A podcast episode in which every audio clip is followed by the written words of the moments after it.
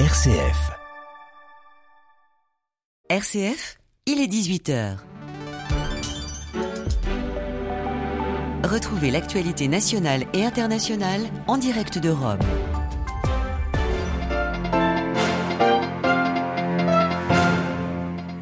Quoi rêves-tu la nuit et qui sont tes amis? Ce sont quelques-unes des questions posées cet après-midi par des enfants au pape, interpellés sur la guerre ou encore sur l'environnement. François s'est prêté au jeu des questions-réponses. On y revient dès le début de ce journal. Un mois de guerre au Proche-Orient, la ville de Gaza est désormais encerclée par Tsahal. 10 000 civils auraient perdu la vie dans les frappes israéliennes sur place au Vatican, dans l'enclave palestinienne. Au Vatican, le pape a appelé des rabbins européens à construire la fraternité tout en condamnant sans nuance l'antisémitisme. Dans ce journal, nous reviendrons sur la visite du secrétaire d'État américain en Turquie pour parler du Proche-Orient, mais pas uniquement. Nous irons également en Espagne où la droite promet de ne pas laisser passer l'amnistie promise par le Premier ministre sortant aux indépendantistes catalans, Pedro Sanchez, qui espère ainsi être reconduit au pouvoir. Radio Vatican, le journal, Marie Duhamel. Bonsoir à tous. Des enfants à la rencontre du pape François. Ambiance animée cet après-midi en salle Paul VI au Vatican, en présence de plus de 6000 enfants et de leurs accompagnants. Venus du monde entier, bien François s'est prêté donc au jeu des questions-réponses avec ses jeunes interlocuteurs. Dans une atmosphère de grande joie, le Saint-Père a abordé deux questions fondamentales. La paix et la protection de la planète, reconnaissant aux jeunes et aux enfants un rôle essentiel pour promouvoir ces deux causes. Xavier Sartre. Ils viennent de Palestine, de Syrie, d'Ukraine, d'Haïti, du Congo ou encore du Vietnam. Après les chants dans la tente du pape, ses enfants l'entourent sur le podium de la salle. Pourquoi les enfants sont-ils tués par la guerre? Comment fait-on la paix? Le pape répond patiemment, demande de saluer les enfants aux quatre coins du monde, de respecter un moment de silence pour ceux qui souffrent. Il fait notamment répéter que la vie est un don. La vita è un dono. Le pape le souligne, les grandes personnes doivent regarder la spontanéité des enfants et écouter leurs messages. Et parmi ces messages, il y a celui de Marie, venue de France avec un groupe de l'Action catholique des enfants. Vraiment, si on voulait, on pouvait faire qu'il y ait de la paix dans le monde. Il faudrait déjà que les adultes ils donnent le bon exemple. Parce que les enfants, ils reproduisent beaucoup de ce que font les adultes. Et si les adultes ils montrent de mauvaises choses, les enfants ils seront plus tentés de le faire. Outre la paix, le pape a insisté sur la protection de la planète. Message reçu et même anticipé par Nina, venue de Lorraine. Je fais partie du club de développement durable dans mon école. Du coup, j'organise des euh, choses euh, pour euh, aider la planète.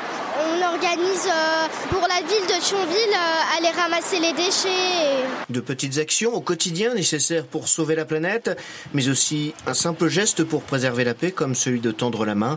Voilà ce que le pape invite à faire. Rappelons cette simple vérité, les enfants sont des messagers de paix. I bambini sono messaggeri di pace. Le reportage de Xavier Sartre en salle, Paul VI. Pour devenir des bâtisseurs de paix, nous sommes appelés à être des bâtisseurs de dialogue. Ce matin, le pape François a reçu au Vatican les membres de la conférence des rabbins européens. Dans un discours co-signé, le pape les a appelés à construire la fraternité tout en condamnant fermement la propagation des manifestations antisémites. C'est ce qu'a apprécié le grand rabbin Pinchas Goldschmidt, président de la conférence des rabbins européens. Il revient sur la manière dont, selon lui, l'antisémitisme a évolué ces dernières décennies. Si l'antisémitisme est, est, devenu non politiquement correct après la Shoah, après l'Holocauste, c'est ce moment-là qui, qui, est arrivé euh, pendant le mois dernier a de nouveau euh, créé un nouveau type d'antisémitisme qui est devenu politiquement correct. J'aimerais citer euh, les mots de un de nos grands rabbins qui a vécu en Europe, qui est mort il n'y a pas longtemps, c'est le Lord Jonathan Sachs, qui a dit que l'antisémitisme, c'est un virus qui va par une mutation. Quand l'Europe était religieuse, l'antisémitisme était aussi religieux. Quand l'Europe est devenue séculaire, il y a euh, l'antisémitisme religieux qui est devenu raciste et séculaire. Et après la Shoah, l'antisémitisme a de nouveau passé par une mutation et c'est l'État juif qui a pris la place de chaque euh, individu juif. Et c'est ça qu'on voit maintenant. Je crois que si dans le passé c'était possible de faire une distinction entre l'antisémitisme et l'antisionisme ou anti-israélisme, aujourd'hui on voit ça dans les démonstrations. Il y a une euh, synergie de l'antisémitisme et de l'antisionisme et les attaques contre les synagogues, contre les centres communautaires en Europe et contre les individus nous montrent qu'il n'y a déjà aucune différence. Le grand rabbin suisse Pinchas Goldschmidt, président de la conférence des rabbins européens. Au Proche-Orient, nous en sommes à un mois de guerre en réponse à l'offensive meurtrière du Hamas en Israël. Benjamin Netanyahu a promis d'anéantir les terroristes. À Gaza, les bombardements de Tsahal auraient fait plus de 10 000 morts, dont 88 membres de l'ONU. Les Nations Unies qui appellent à un cessez-le-feu humanitaire immédiat alors que les frappes s'intensifient et que la ville encerclée de Gaza menace d'être détruite. Dans nos dernières éditions, vous entendiez le témoignage de Rami, journaliste palestinien sous les bombes. Sa maison a depuis été fauché dans un raid. À Gaza, la situation sanitaire et on le sait dramatique. Ce lundi, après deux jours d'interruption, six ambulances ont pu passer en Égypte.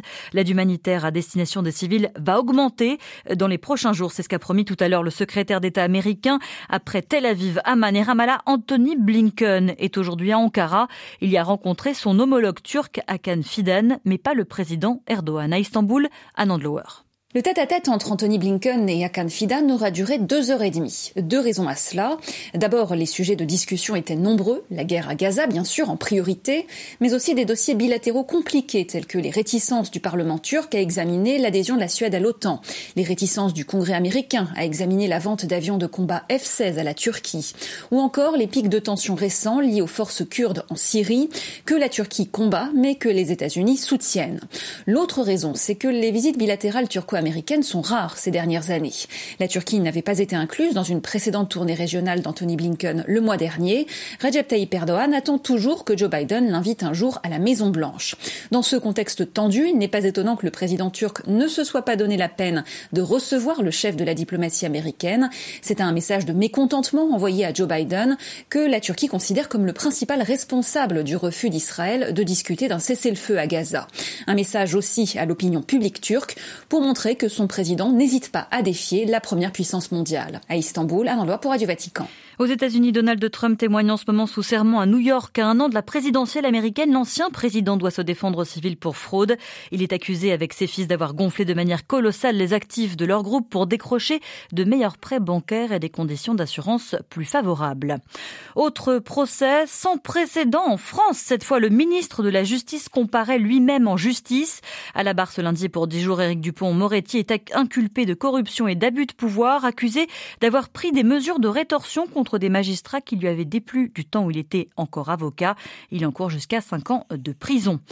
Et puis on reste en France avec le début de l'examen parlementaire d'une loi sur l'immigration au Sénat. Le texte propose de faciliter les expulsions d'étrangers délinquants, une mesure adoucie par la proposition d'accorder un titre de séjour d'un an renouvelable pour les travailleurs sans papier dans des secteurs en pénurie de main-d'œuvre.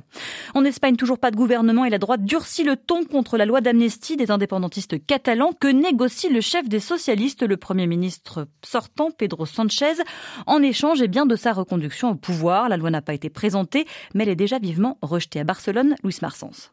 Une abolition de l'état de droit, Pedro Sanchez est un danger pour la démocratie. La droite n'a pas de mots assez durs pour fustiger ce projet d'amnistie des indépendantistes catalans. Le texte que négocient encore les socialistes avec le parti de Carles Puigdemont n'a pas encore été dévoilé, mais il provoque une levée de boucliers depuis plusieurs semaines déjà. Ces derniers jours, la colère s'intensifie. Avec l'amnistie, les poursuites judiciaires qui pèsent sur des centaines de personnes qui ont participé de près ou de loin au référendum d'indépendance du 1er octobre 2017 seront levées. Carles Puigdemont, l'ancien président catalan à Bruxelles depuis six ans, pourra retourner euh, enfin en Espagne. Un scandale pour euh, cette manifestante rencontrée récemment à Barcelone. Pedro Sánchez a divisé l'Espagne et a récupéré la haine de la guerre civile. Il faut euh, punir ces gens, il faut donner des explications.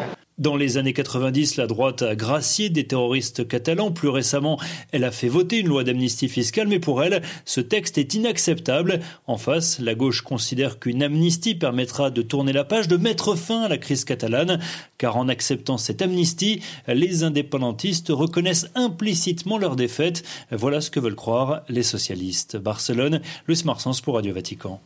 Au Canada, une grève massive commence. Quelques 420 000 employés du secteur public du Québec réclament ainsi des augmentations de salaire face à l'inflation.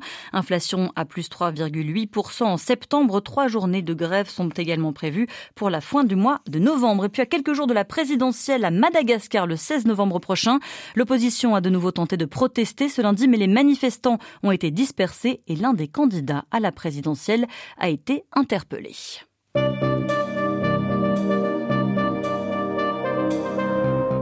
Voilà, c'est la fin de ce journal. Merci de l'avoir suivi. L'actualité revient demain matin à 8h30. D'ici là, n'hésitez pas à vous rendre sur notre site internet. Excellente soirée à tous.